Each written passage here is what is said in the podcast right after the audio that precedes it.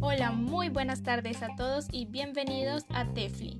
El día de hoy vamos a estar hablando acerca de un tema muy interesante y que está estrechamente relacionado con la literatura, un tema que nos apasiona a todos. Pero antes me gustaría hacer la presentación de las personas que vamos a estar a lo largo de esta emisión. Una de ellas y nuestra invitada especial es Elizabeth Reyes y quien les habla, Estefanía Camargo. Hola Elizabeth.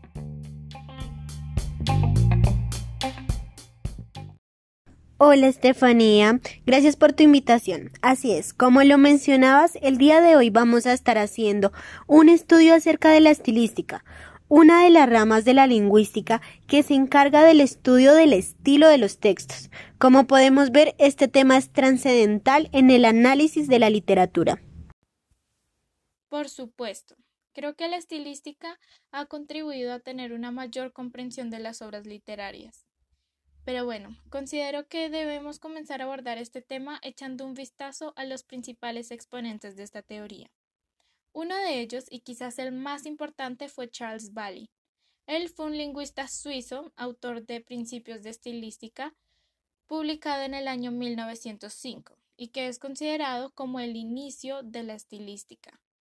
Pero claramente hubo otros precursores, como el lingüista alemán Karl Vosler, a quien se le atribuye la creación de la estilística idealista.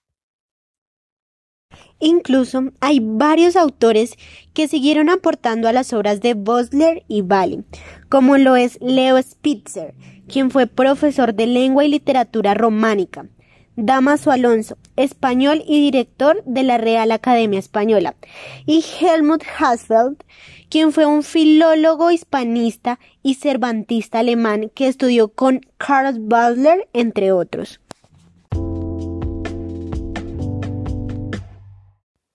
Evidentemente, todos sus aportes fueron necesarios para el desarrollo de la estilística, pero antes me gustaría hacer una pequeña contextualización acerca de los precedentes, así que iniciaré con el filósofo alemán Wilhelm Dilthey.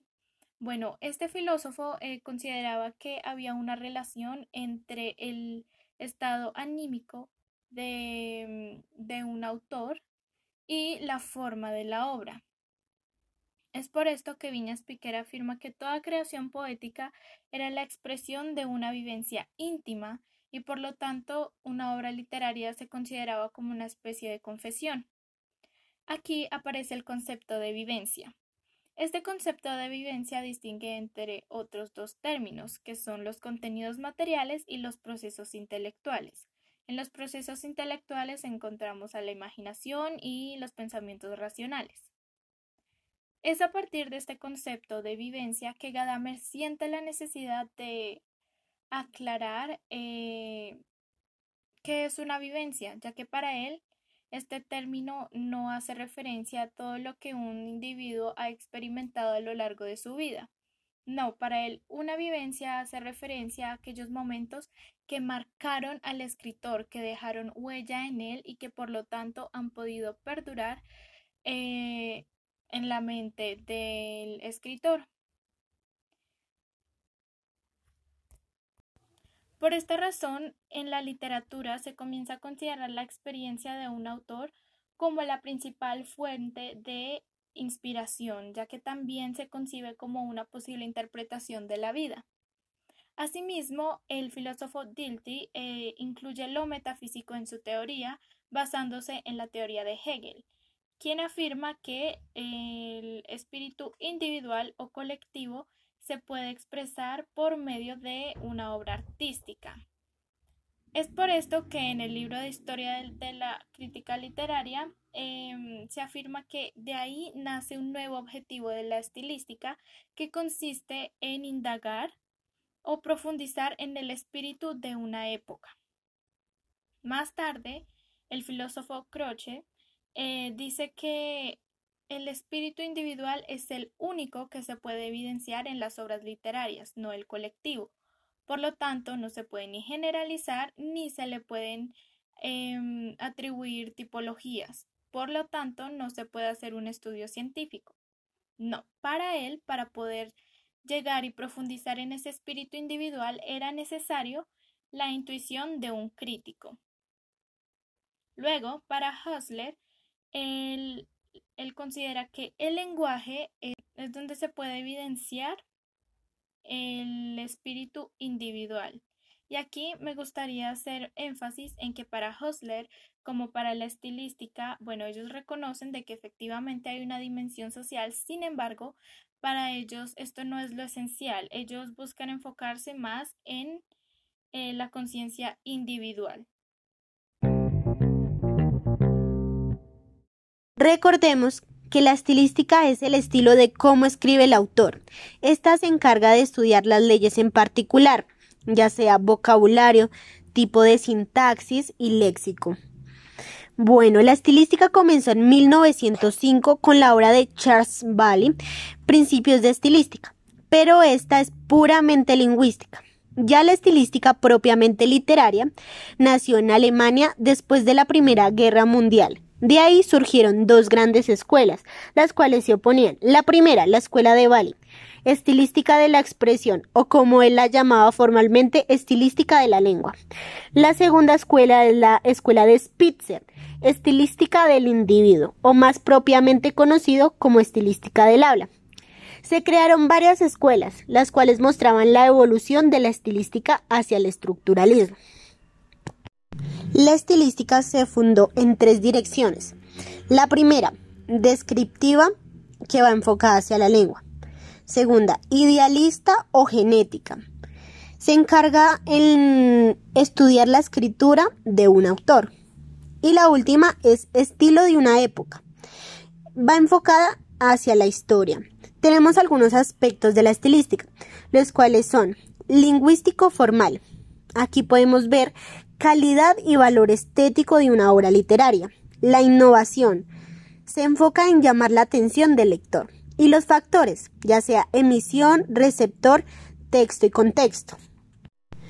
Pese a las diversas eh, escuelas de estilística, puede hablarse de ciertos presupuestos generales compartidos por las distintas tendencias, ya sea la faceta crítica literaria, que se enfoca en lo lingüístico formal, o algunos rasgos estilísticos, estrato fónico lingüístico, ritmo y aliteración. Y el segundo, estrato de, de, unidades de significación, ya sean figuras retóricas y sobre todo las connotaciones, que podemos recordar, la connotación es que puede tener varios significados. Ahora, podemos resaltar que la estilística detecta la función que cumple los recursos en el texto, ya sea conexión y relación de estos. Ahora vamos con mi compañera Estefanía, que va a hablar acerca de la estilística descriptiva.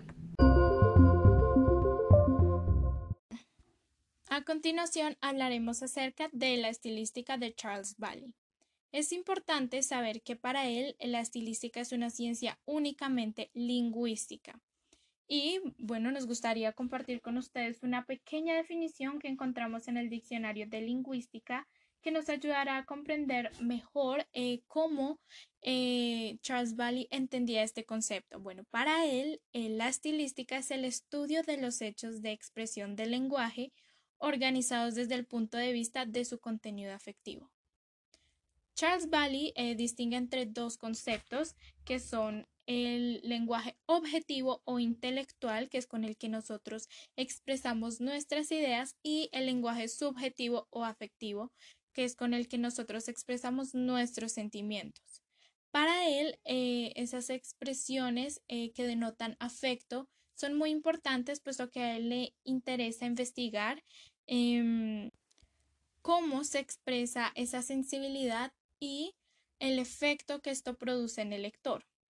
Por tal razón, la elección, la forma en la que un escritor ordena y combina estas palabras son muy importantes. Es muy importante, ya que él relaciona esto con un factor psicológico, puesto que como se afirma en el libro Historia de la Crítica Literaria, el autor suele dejar huellas en sus eh, obras literarias.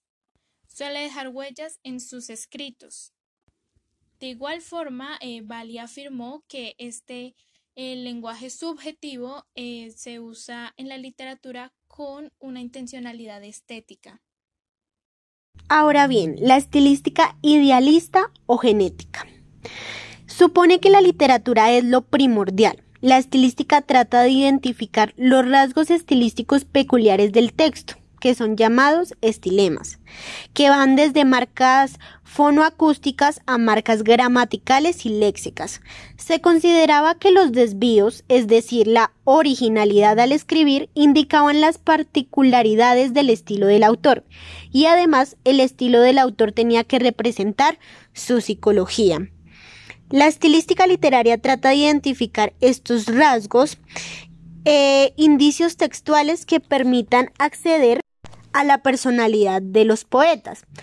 Eh, muy importante la unicidad del poeta. Esto quiere decir las vivencias, estados anímicos que motivan la creación literaria. Se ha llegado a afirmar que la estilística es una retórica, distinta de retórica antigua, porque parte de una nueva definición de la función del lenguaje y de la literatura. Retórica como gramática de la expresión y por otro lado, retórica como un instrumento crítico adecuado para estudiar al estilo de textos particulares y los recursos empleados en su construcción. En la estilística idealista podemos encontrar cuatro etapas según Spitzer. La primera, detectar en el texto los detalles formales que dan innovación. Estos pueden ser desvíos o vocabulario inusual. Segundo, relacionar los desvíos con las vivencias del autor. Tercero, círculo filológico. El intérprete observa en el texto un detalle peculiar, le presupone una raíz psicológica. Ya puede ser movimiento de inducción y deducción. Y esta eh, corroboran estos rasgos. El cuarto, estructuralismo. Se enlazan las actitudes e intenciones puramente literarias. Ya había hablado que hay varias escuelas. En la escuela idealista alemana, esta considera que el lenguaje es siempre creación individual, de manera que el estilo es todo lo creativo del lenguaje. En cambio, la escuela sauseriana estudia los hechos colectivos y se interesa por lo social, la lengua en vez de lo individual, o sea, la palabra. La estilística de la lengua, al estilo de Bali, sería la base de la estilística de la obra literaria, cuyo objeto es, según él, lo que de creación poética tiene la obra estudiada o a la que de poder creador tiene un poeta. Esta estilística ha de centrarse tanto en el producto creado como en la actividad creadora. Para terminar con la idea, de estilística idealista o genética, eh, a partir del romanticismo, la lengua se convierte en el medio de expresar la experiencia individual. El lenguaje pasa a ser visto como expresión del pensamiento, expresividad, algo que permite llegar al estilo del escritor. La estilística definió las propiedades lingüísticas de la literatura, por ejemplo, violaciones artísticas de la base estándar comunicativa. Para resaltar, es importante saber que la literatura como expresión de la individualidad del autor es una manifestación individual y creativa. A los idealistas les importa el lado creador del lenguaje. El otro lado solo es asequible después de una abstracción. Luego aparece la estilística estructuralista. Esta eh, surge gracias a un congreso que se llevó a cabo en los años 60 y aquí, bueno, hubo un cambio de perspectiva, hubo una transición eh, de lo psicológico y ahora hay un enfoque más hacia lo estructural, por lo que el estilo eh, no se basa tanto en la personalidad del autor, sino que este se considera como algo que altera el sistema de una obra literaria. Aquí también se hace uso del término desvíos, el cual es descrito por Viñas Piquer como la separación de la lengua literaria con respecto a una norma vigente, ya sea de la lengua común o del contexto inmediato. Bueno, estos desvíos se afirma que tienen una intención estética. Y el autor Michael Riffater asegura que que el objetivo principal de esta eh, teoría es investigar la manipulación que hace el autor en, en los textos. Bueno, aquí el crítico Michael Riffater asegura que el objetivo principal es investigar esa manipulación que tiene o ese control que tiene el autor en, en la obra literaria sobre la posible decodificación que va a hacer el lector. Bueno, aquí el crítico Michael Riffater asegura que el objetivo principal es investigar ese control o manipulación que tiene el autor sobre la posible decodificación que van a hacer los lectores. Aquí también se habla del término de la desautomatización y este es considerado por el crítico Michael Riffater como un elemento artístico ya que cada escritor eh, usa diferentes palabras para oscurecer eh, su obra y de aquí depende eh, la originalidad de cada escritor. Aquí también se habla del término de la desautomatización, que para Riffater es un elemento artístico ya que él considera que cada escritor tiene o bueno hace un uso diferente de las palabras para así poder oscurecer eh, su obra y es así como él se marca un estilo diferente en cada uno de ellos y de ahí depende la originalidad que cada uno tenga. Por otro lado, se habla de la estilística generativista, esta eh, se basa en las ideas lingüísticas de Noam Chomsky. Entonces se dice que el ser humano usa oraciones con estructura simple para a partir de ellas hacer construcciones mucho más complicadas. Este principio se aplica a la literatura, ella que se dice que el autor tiene cierta preferencia hacia ciertas estructuras gramaticales que son las que marcan su estilo, debido a su forma única de usar el lenguaje. Igualmente, en la estilística generativista se habla de una noción de desvío, pero esta hace referencia a que en la lengua poética se hace uso de un léxico totalmente diferente del que usamos en la lengua cotidiana. Es por esto que se buscan eh, leyes que operen en las construcciones poéticas y se busca una gramática específica, si fuera posible, para cada texto o para cada autor. Asimismo, es importante recordar que este modelo eh, se aplica para poder analizar oraciones u escritos. Ya conociendo estas teorías, podemos dar paso a mi compañera Elizabeth para que nos hable un poco más acerca de la escuela española. Y una de las más importantes influenciadoras en la estilística de la escuela española. Damaso Alonso, junto a la idea de Cross de la igualdad entre percepción, intuición y expresión, considera autores como Bali o Saussure del que acepta modificadas las dicotomías, es decir, lengua, habla, significante, significado, sincronía, diacronía. Él rechaza la dicotomía, lengua, habla, pero la acepta por necesidades pedagógicas. Decía él, Solo el habla es real, la lengua no existe. Es una abstracción más entre el sistema de abstracción de Saussure. La estilística de Damaso Alonso se basa en la idea de que solo es posible un conocimiento intuitivo de la obra de arte. Esta intuición puede ser de el lector, intuición intranscendente que empieza y acaba en la delectación del crítico puede comunicar sus intuiciones y valorarlas, y obviamente del estilista. Además, la escuela española tenía un mayor conocimiento que la escuela alemana de la lingüística de Saussure, y llevó a cabo una síntesis entre esta lingüística y los presupuestos idealistas, con lo que conseguía combinar rigor científico y trascendencia estética. De hecho, las bases idealistas neorrománicas impidieron un riguroso análisis formal, inmanente, y aunque la escuela española centró su atención en la forma, no partía de una concepción formalista, sino idealista, y por tanto no dirigió su investigación al plano del significante, sino a la relación entre significante y significado. El significante, la forma, era reflejo de los sentimientos y pensamientos del escritor. El significado.